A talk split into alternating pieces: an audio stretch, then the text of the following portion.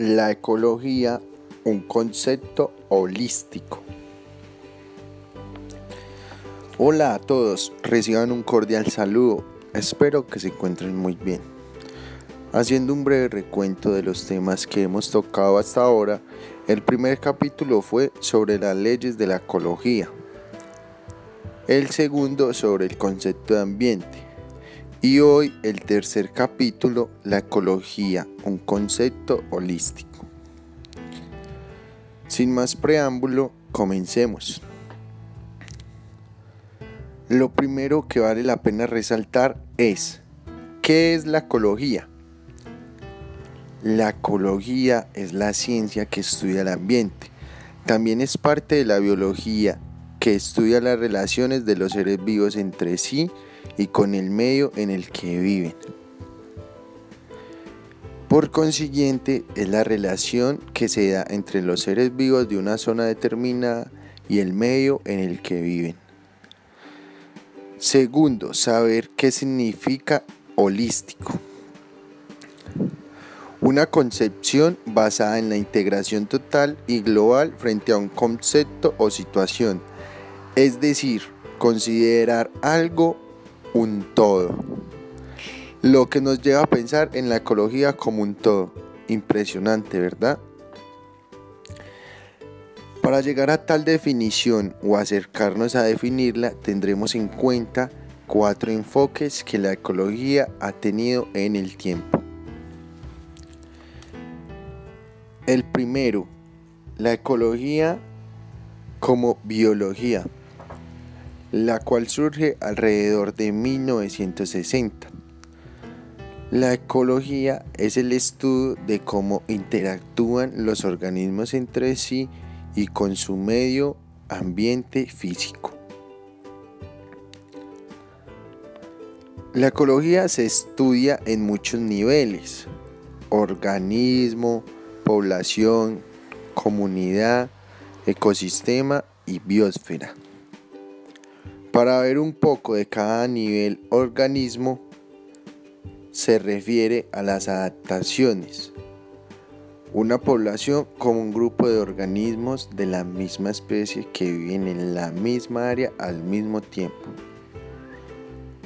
Una comunidad biológica se compone de todas las poblaciones de las diferentes especies que viven en un área determinada. Un ecosistema consiste de todos los órganos en un área, la comunidad y los factores abióticos que influyen en esta comunidad. La biosfera es el planeta Tierra, visto como un concepto ecológico. Entonces, si pensamos en esto un poco más allá, encontramos que se cumple que nosotros estamos en medio de este sistema complejo y que existen leyes en la naturaleza que tal vez en el medio de nuestra rutina de la vida, del trabajo, hoy en día la cuarentena, puede que olvidemos que estamos de paso en este planeta tan hermoso llamado Tierra y que ella cuando quiera nos saca de ella por muy desagradable que suene, es la verdad. Nos han advertido durante mucho tiempo que la cuidemos, que ya es hora. Expertos afirman que el problema del cambio climático es el número uno en el mundo y que las consecuencias y las repercusiones del cambio en el ambiente y la contaminación serán aún más poderosas y negativas que las que hemos vivido en el COVID-19. Esto solo es un abrebocas.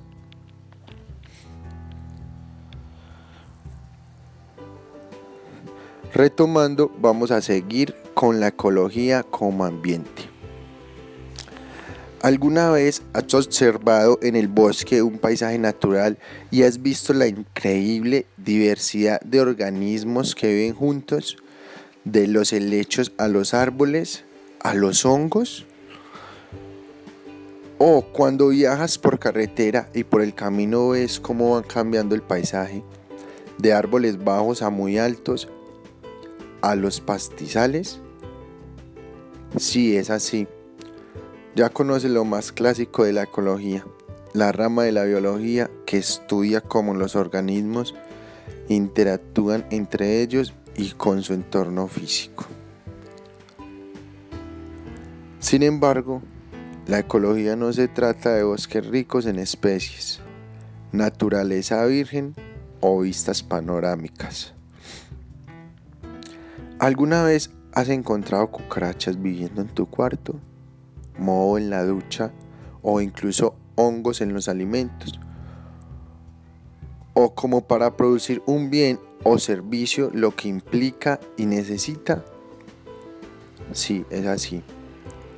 Entonces, has visto ejemplos igualmente valiosos de la ecología en acción y de la interacción de seres vivos con el medio físico e inerte o factor abiótico en el que lo habitan.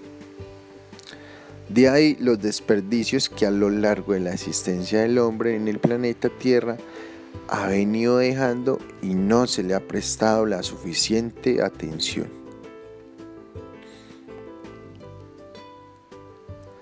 La ecología como ambiente vemos que no es suficiente, lo que pasó al segundo enfoque que trabajaremos hoy. Comportamientos que se presentan entre los años 1970 y 1980 y es establecer comportamientos buenos, por lo cual aparece la educación ambiental. El comportamiento ecológico está relacionado con la relación de acciones que pretenden preservar y no perjudicar al medio ambiente.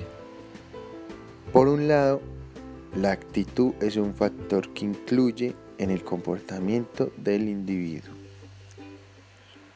La actitud puede entenderse como una predisposición existente en el sujeto y adquirida por aprendizaje que impulsa a éste a comportarse de una manera determinada en determinadas situaciones. Surge el tercer enfoque, la ecología con respuestas con la necesidad de resolver los impactos ambientales negativos que estamos generando en el ambiente. Surge la ingeniería ambiental, pero más allá un desarrollo del comportamiento ya antes mencionado. Este comportamiento incluye una amplia variedad de acciones como una forma de solventar el impacto, como la compra de productos ecológicos, el activismo medioambiental, la reutilización o reciclaje de productos y envases, el ahorro de agua y energía, etc. Estos comportamientos son susceptibles de recibir una amplia variedad de influencias y límites externos que pueden actuar como oportunidades o amenazas que facilitan o dificultan el comportamiento. Por ejemplo, la compra de productos ecológicos no solo depende del grado de preocupación ambiental, sino también del precio de dichos productos o su disponibilidad en el mercado y de los gastos del consumidor y sus gustos.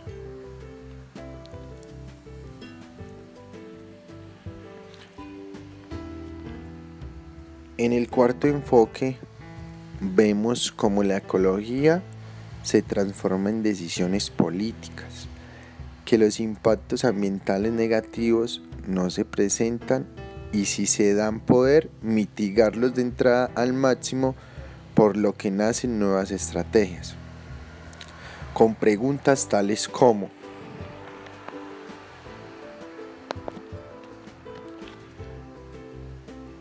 ¿contamina quien produce o quien consume? ¿Cuánto CO2 se está produciendo para la elaboración de este producto cuál es su huella de carbono. Entre otras son las preguntas que surgen ante la intención de cambio y de evolución de las costumbres de inconsciencia que se ha mantenido y este, como todos los cambios, lleva su proceso y su tiempo. De trabajo duro de ser constantes, manejar la resiliencia, la cual es la capacidad de superar positivamente problemas y sacar lo bueno luego de la adversidad. Estrategias por aplicar, por ejemplo, logística verde, la cual es la transformación integral de las estrategias de la logística, estructuras, procesos y sistemas para empresas y redes empresariales sirviendo para crear procesos de logística ambiental racionales y un uso eficaz de los recursos, reduciendo el impacto negativo sobre el ambiente. Algunos de los elementos de la logística verde, transporte amigo con el ambiente propone almacenamiento verde. El almacenamiento sostenible consiste en contar con una infraestructura que sea capaz de mover la mercancía de manera más rápida y sencilla que con procedimientos de logística convencional. Algunas de las acciones llevadas a cabo para conseguir un almacenamiento verde son el uso de paneles solares, la maximización del uso de luz natural, así como la utilización de materiales de construcción, entre otros. Transporte verde. El transporte es uno de los primeros aspectos que debemos empezar a cambiar, de modo que se comiencen a usar vehículos o medios que reduzcan los niveles de CO2 expulsados a la atmósfera, los cuales son en su mayoría producidos por dichos vehículos. Distribución verde. Dentro de la distribución podemos centrarnos en dos canales distintos. En primer lugar, se deben realizar acciones que aumenten la eficacia en los procedimientos de cadena de suministros de la empresa. Por otra parte, se valoran aspectos como el gasto del combustible y las emisiones de CO2 asociadas a dicho gasto.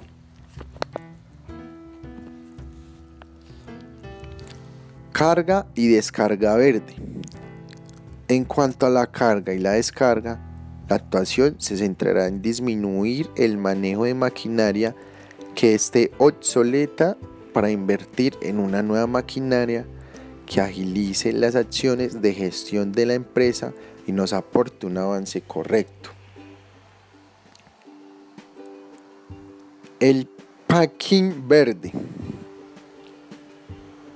El proceso de embalaje y empaquetado de los productos también deben unirse a una logística sostenible, de manera que los materiales utilizados anteriormente contaminantes se cambien por otros nuevos que sean biodegradables y que no afecten al ciclo biológico que estos procesos puedan tener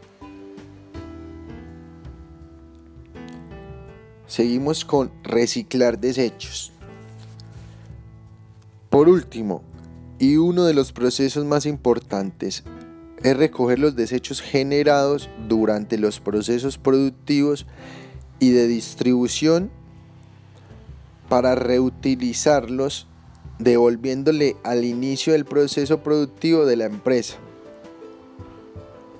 Este proceso cuenta con una gran importancia, ya que si no se realiza, no tendrá mucho sentido la consecución de las demás acciones de la logística respetuosa con el medio ambiente.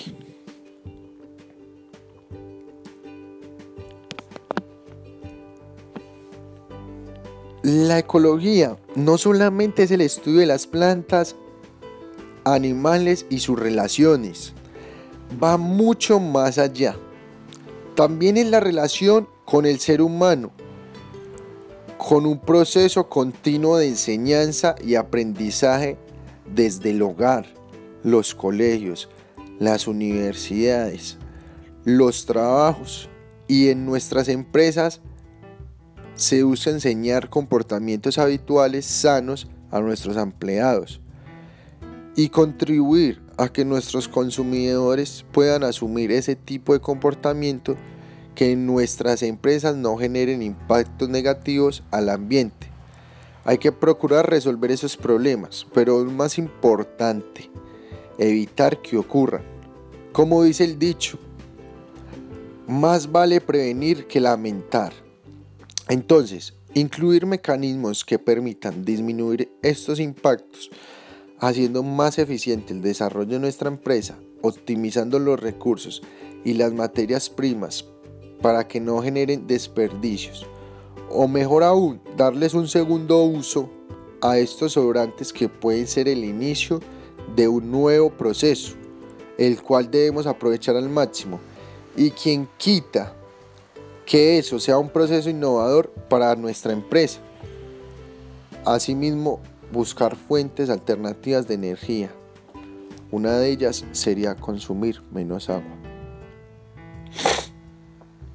Por ello, están cordialmente invitados a ser y hacer de su empresa una empresa ecológica. Para finalizar con el capítulo de hoy, aclaremos que es una empresa ecológica. Es aquella que antes de realizar cualquier acción estudia y prevé los daños que esta acción acarrea al entorno y planea cómo reducirlos al máximo. Siendo claros y objetivos, es muy difícil que una empresa, que una empresa reduzca a cero el impacto negativo de sus sanciones, sobre todo las de algunos sectores de la economía. Partiendo de esta base, es importante intentar reducir este impacto al máximo, siempre que nos siga siendo rentable, pues no hay que olvidar que al fin y al cabo es una empresa y estamos buscando nuestro propio beneficio. Espero haya sido de su agrado este tercer capítulo. Dios los bendiga. Esperamos para la próxima con el cuarto capítulo, Impacto Ambiental. Muchas gracias.